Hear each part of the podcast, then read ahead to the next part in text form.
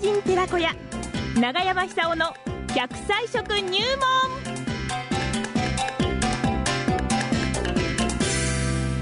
さあ、奈良浜出身、食文化史研究家、長寿食研究家、長山久夫さんの登場でございますね。えー、ちょっとあの、まあ、夏場のね、あの、猛暑の中で疲れてしまったこの体、まもなく秋じゃないですか。もうコスモスも咲き始めてますからね。ねはい、そんな中でね、どういうものを食べて、えー、この夏バテ解消していこうかということなんですが、食材は何でしょう？長山さんどうもおはようございます。暑かったですね、今年の夏。いやー暑かったです。いや、東京なんか今日33度って言いますから、え、あ今日ですか？えー今日です。あ、はい暑いんですね。暑いんですよ。それで、あの、湿度が高いもんですから、うん蒸し暑いんですよね。はい。で、裸になったってもう汗が出てくるくらいですから、うわお大変ですよ。そうですか。原稿書いてるでしょ、そうすると、あの、髪があれなんです。湿っちゃうんですよ で、ね。ペニャペニャになってしまうんですよね。なそれで塩るほど。基が滲んでしまうという、ええ悪戦苦闘でございます。ああ、そうですしか。かしね、ええあのー昨夜あの、トイレに起きたらですね、虫が鳴いてましたね。あ、そうですね。やっぱり季節は。鈴虫はいはいはい。あれにはびっくりしますね。えなんだったら、なんかつあの水道かなんか壊れて変な音してるのかなと思ったら、虫でした。いや、虫の音を忘れるほど今年暑かったんですよ。うん。うん。だって昔だったら、あの暑い盛りでもあの朝夕、虫なんか鳴いてる時ありますよね。え大体ね、セミが出てこないんですよ。セえ。ミえ？セミね？ええはい。であの僕のところはあの庭がありましてですね、ええ木もああるからあのよよく虫が出て虫っていうかあのセミが出てくるんですけはいども、はいはい。今年は一匹もいませんね。暑くてあれ苦労してんじゃ途中でなんかね息切れしてんじゃないかと思って、暑くてね。ええだから梅干しあげたいなと思うんだけども、はは、セミにどこにい。るかわかんねえから、セミに梅干し。梅干しやっぱりね。あの先週はあのグラマンに追っかけられたっていう話をしたんですけども、ああ、そうですね。そうですええ。あの頃ね、どこに行くにも梅干し持たされましたね。はい。なんかあってもこう3つ持た持たされるんですよ。梅干し3えつ。えあのー、タケノコの皮がありますよね、あれで包んでくれるんですけども、はいこれおお守りで持って持っていけと、何にもだからいざったんとこれ食べてとにかく生き延びろと、はい。あの3日間なんとかこれあれば持つから、そう言われましたね、なるほど。命の糧みたいなもんです。えで確かにあの梅干しって唾液が出ますよね。そうそうそうええうん唾液の中にいろんなこうあの、えー免疫力を強くする成分であるとか、ええあの消化を良くする成分とか、あるいはこう変なものを入ったとき、それを撃退する免疫力がいろいろ含まれてますから、えはい。昔の人の方がこう食べ物に対するあの知恵、あるいはこういろいろ知識持ってたんですね。えええええあのーよく暑くてですね、うだるような暑くても、夫婦言ってる時に、おばあちゃんがよくあの梅干し、あの下へ、左右の下に貼ってたもんですよ。え はあ。あれやったら体が涼しくなるんですよね。ええ本当に？うん、あの本当に、はい。多分あのー効果的に言えば、梅を張ったその周辺限定的だと思うんですけども、えやっぱり思い込みの力ってこれ強いと思うんですよ。はいはいはいはい。俺はこれ貼ったから、あの絶対暑くないとか、暑さに負けないとかね、うん。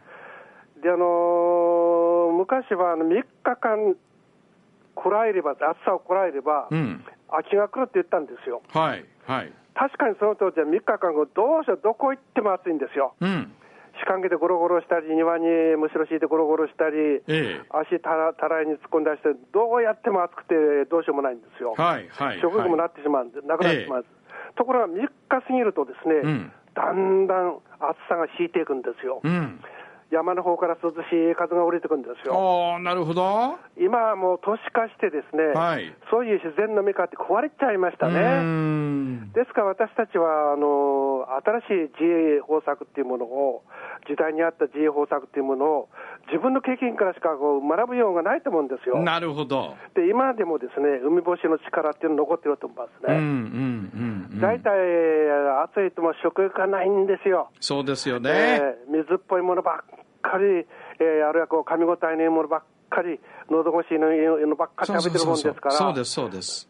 だんだん体力がなくなっちまうんですよね。なるほどね。そうすると余計こう熱中症にかかりやすくなって、ん今年のね、熱中症倒れてこう搬送された方なんていうのは、歴史始まって以来ですよ。ああ。ですから、あのそういうこういう時代になったんですね、もう。私たちがそういう時代してしまったんですよ。ですから、あのそれを乗り越えるために、ええあの経験したことないことを今経験してるわけですから、はい昔の人の知恵を借りてですね、自然の力で乗り越えたいなと。うん。それが梅干しのクイーンさんです。なるほどクエン酸ね。ですよ。クエン酸ですか。え、なんと言ってもクエン酸です。クエン酸ね。食えるけどクエン酸ね。クエン酸です。はい。これが一番ね。あのーご飯食べる食欲がないときでも、ええあれ下のに乗っけると、なんとなく食べてみようかなってなったり、はあはあはあお茶漬けにしてもいいですああし、そうですねでとにかくです梅茶漬けね体力をつけるために基本的に、ん炭水化物なきゃだめですから、そうですねええご飯食べてほしい。そうですね。ええできたらそこにあの納豆入れて、梅干し入れて、そうやって食べ方一番でしょうね。今日はもう私は白いご飯に納豆にね、でっかい梅干しですよ。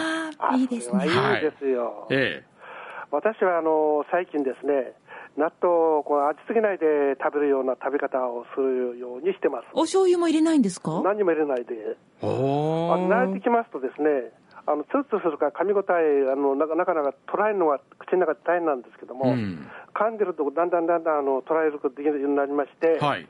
あの要するにタンパク質、アミノ酸化されたタンパク質、それからあの納豆にいろんな成分含まれてますから、は全部あれですよね、年を取っても病気をしない、へえ。あるいはこの自分の力で長生きする力が強くなる、えあの女性だったらばあのイソフラボンが含まれてますから、はいあのあるいは植物性の女性ホルモンと言われてますよえ。ね、ええ。ええ。老化が遅くなると言われてます、はい。はい。それとポリグルタミン酸という成分含まれてますから、えとにかく骨が丈夫なんですよ。なるほど。あのね、男性でも女性でも同じなんですけども、うん70過ぎると骨が弱弱くなりますよ。やっぱりそうですか。そうです。絶対そうです。えだって70年使ってんだもえ。ん。そうですよね。筋肉支えて、肉体支えそうですて、ね。それで、内臓だってそうですよねこれ大変ですよ。はい。ですからどうでしょう。あの、納豆に梅干しを刻んで、うんできたらあのしその葉っぱも刻んで一緒に入れてですね、ええええ食べると非常にこう爽やかな味になりますから。ええご飯も一緒に食べる、えー食べて元気出ると思いますね。ええ。あのーとにかくですね、昔あれですよ、梅干し一つを兄弟で舐め回ししたんですよ。ねえ。そうですよ。本当ですか本当です、本当です。